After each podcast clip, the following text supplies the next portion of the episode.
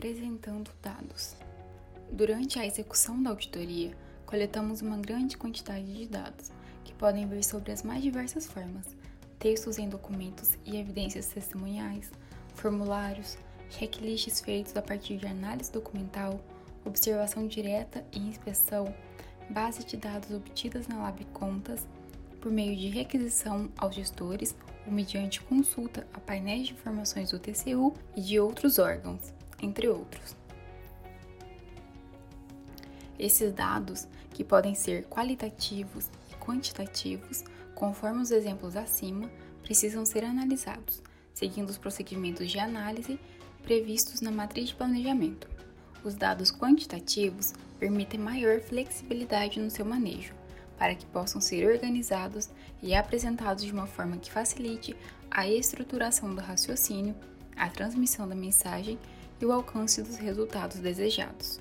Em relação aos dados qualitativos, podemos estruturá-los de forma a permitir análises mais objetivas sobre eles, como por meio de checklists para categorizar as informações obtidas na análise documental de vários documentos semelhantes. Por exemplo, ao avaliar uma amostra de processos de compras para verificar a presença de determinados itens, e por meio da análise de conteúdo, que será vista na próxima sessão. Mesmo que na análise dos dados qualitativos a equipe geralmente foque na utilização de interferência lógica, a partir de critérios estabelecidos e em conjunto com outras evidências obtidas, a apresentação de dados qualitativos também pode ser melhorada, de forma a facilitar o raciocínio e o alcance dos resultados desejados com a análise. Mais detalhes sobre a análise das evidências em conjunto serão vistos nas sessões relativas a elaboração de análises em separado. Assim, nesta sessão, veremos boas formas de apresentar os dados, qualitativos e quantitativos, nos documentos de análise, por meio de tabelas, quadros, gráficos, diagramas e mapas referenciados. Geralmente, gráficos transmitem a mensagem de uma forma mais palatável, são visualmente mais agradáveis e facilitam a realização das análises. Assim, são naturalmente mais utilizados do que as tabelas, que são escolhidas apenas quando houver razões específicas para isso. Nesse caso, exibir os dados em tabelas pode ser útil se é necessário ressaltar valores numéricos precisos que seriam indicados de modo vago em um gráfico. Os dados apresentam variação acentuada, muito altos ou muito baixos, que não podem ser exibidos adequadamente em um gráfico por causa da escala. O montante de dados a ser apresentado é reduzido. Os documentos precisam ser examinados comparativamente, abrangendo diferentes tipos de números ou índice. Por exemplo, desempenho de determinado órgão de acordo com diferentes indicadores ao longo do tempo. É interessante apresentar a relação entre os dados em forma de porcentagens, razões ou índice. A equipe deseja exibir dados primários ou mostrar como índices ou estatísticas foram obtidos. As tabelas podem variar deste modelo bem simples, uma coluna de dados relativos a várias categorias dispostas em linhas, até modelos mais complexos, como uma tabulação cruzada que mostra a relação entre duas variáveis. Ferramentas de apresentação semelhantes são os quadros, ao passo que as tabelas são geralmente destinadas a apresentações em que as informações centrais são dados quantitativos. Os quadros podem também focar em conteúdos teóricos, além de dados quantitativos. Embora tabelas e quadros possuam diferenciações nas formas de classificação e apresentação, na prática, o objetivo almejado com ambos é o mesmo: facilitar e sumarizar a apresentação de determinadas informações, que serão mais bem compreendidas dessa forma mais estruturada. Gráficos. Os gráficos são ferramentas básicas de apresentação de dados que permitem simplificar as informações, especialmente grandes quantidades de dados complexos. Os gráficos resumem e facilitam a interpretação dos conteúdos, sendo capazes de transmitir uma grande quantidade de informação de forma econômica e acessível, de modo a proporcionar uma visão geral dos dados e destacar as suas principais propriedades, tais como a importância relativa de diferentes componentes ou fenômenos, as tendências e as taxas de crescimento, os padrões, por exemplo, padrões de comportamento e as relações existentes entre os dados. O tipo apropriado de gráfico deve ser escolhido à luz das características dos dados que serão apresentados e levando-se em consideração e interpretação que se deseja realizar, que pode ser relacionada a uma distribuição, uma comparação, uma composição ou uma relação entre os dados. A escolha incorreta pode comprometer a análise dos dados e a autenticidade da informação, gerando leituras inadequadas e decisões equivocadas. Além de escolher o tipo de gráfico mais adequado para o nosso caso, devemos planejá-lo, elaborá-lo e formatá-lo cuidadosamente de modo a gerar insights e resultados úteis. Os tipos de gráficos mais comuns são colunas. É um dos tipos de gráficos mais utilizados, adequados para representar dados de uma tabela de frequências referentes a uma variável qualitativa.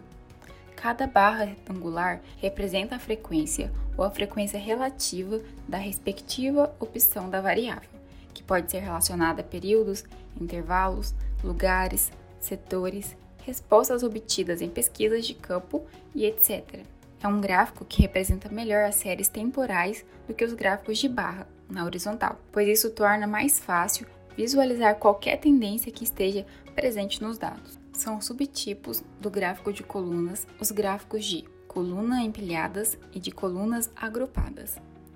No gráfico de colunas empilhadas, cada coluna é dividida em vários segmentos. É adequado para comparar grupos, mostrar mudanças na composição de um grupo ao longo do tempo ou na composição relativa de vários grupos. No gráfico de colunas agrupadas, as colunas são agrupadas para mostrar mudanças ao longo do tempo ou no segmento de grupos comparáveis. Cuidado ao agrupar mais de três colunas por grupo, pois assim pode ficar difícil interpretar a comparação desejada. Barras Variação do gráfico de colunas é adequado para quando os títulos são longos ou complexos, pois, devido à sua formatação, há mais espaço para redigir. Desse modo, a interpretação do gráfico é facilitada. O gráfico de barras também possui dois subtipos: gráfico de barras de porcentagem acumuladas e gráfico de barras contrapostas. No gráfico de barras de porcentagens acumuladas, cada barra tem o mesmo comprimento, que corresponde a 100%. As subdivisões de cada barra, na forma de percentuais, representam a contribuição de cada item para o total e são úteis para apresentar, por exemplo, os resultados de uma pesquisa de campo. No gráfico de barras contrapostas, são comparados dois conjuntos de dados que compartilham o mesmo eixo, o mesmo agrupamento. É adequado, por exemplo, para ilustrar a relação entre duas medidas ou confrontar as respostas dadas por dois grupos às perguntas de uma pesquisa, pizza ou setores.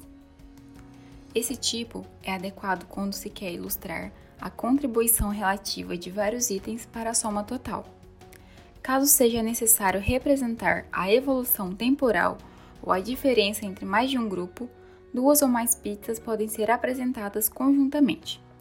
Entretanto, tome cuidado. Se o número de itens que compõem cada pizza for mais do que 6, talvez seja interessante apresentar a informação num gráfico de colunas ou barras, para facilitar a interpretação. Linha adequado para dados contínuos ao longo do tempo, em que se deseja evidenciar parâmetros de evolução e regressão, especialmente com séries temporais ou outros conjuntos de dados cuja apresentação em gráficos de coluna ou barras ficaria sobrecarregada. Não é muito adequado para quando se tem poucos dados descontínuos, o que pode dar a impressão errada aos leitores e produzir uma interpretação equivocada mas uma forma de amenizar isso é utilizando como pontos do gráfico as médias ou medianas móveis. Área. Como se fosse uma combinação do gráfico de linha com o de pizza. Esse tipo destaca alterações de variáveis ao longo do tempo e ainda dá a dimensão da contribuição de cada item para a soma total, em cada ponto dessa linha de tempo.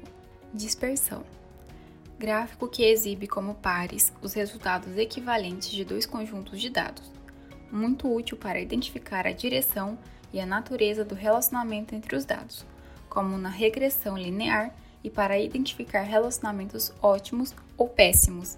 Rede exibe valores de dados como pontos ligados por algumas linhas, em um diagrama que lembra uma teia de aranha ou uma tela de radar, ideal para representar elementos em relação a critérios ou metas previamente estabelecidos, como em casos de medição de desempenho do objeto auditado em relação a determinados aspectos.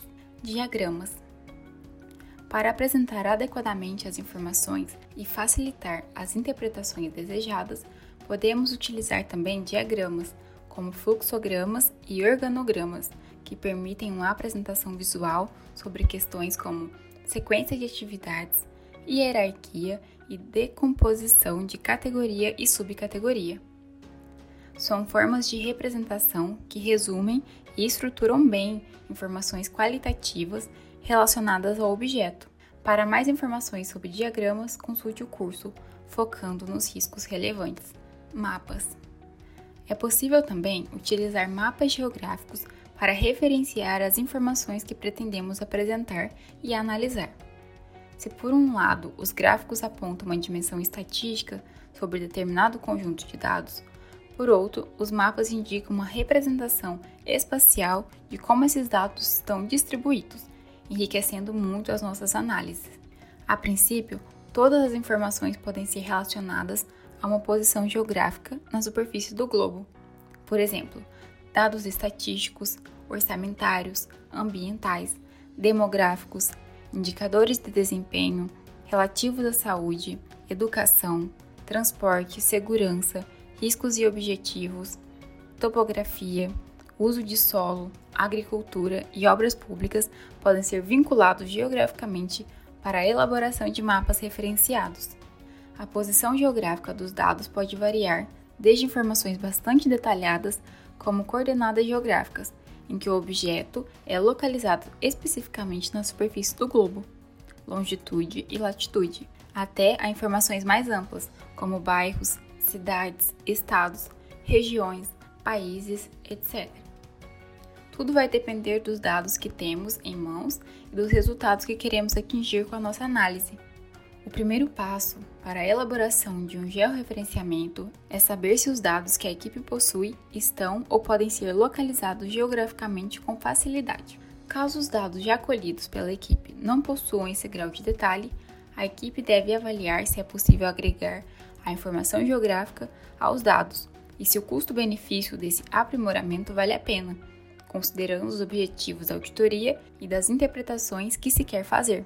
Com a informação da localização geográfica dos dados, lançamos mão de aplicativos para a criação de mapas temáticos. Existem diversos softwares que possibilitam a criação dos mapas, como QGIS, ArcGIS, GVSig, TR7 e outros. Mas para a maioria dos casos, podemos utilizar aplicativos mais simples, como Microsoft Excel e Google Maps, Google Earth. Na internet, há diversos vídeos que ensinam a vincular dados a mapas dinâmicos por meio do Excel ou do Google Maps, como esses a seguir. Não é nosso intuito demonstrar o passo a passo da construção dos mapas, mas por meio dos exemplos a seguir, conseguimos ter uma ótima noção de como os mapas georreferenciados podem enriquecer nossas análises. Vamos agora aos nossos exercícios de fixação e na próxima sessão ver um pouco mais sobre a técnica de análise de conteúdo.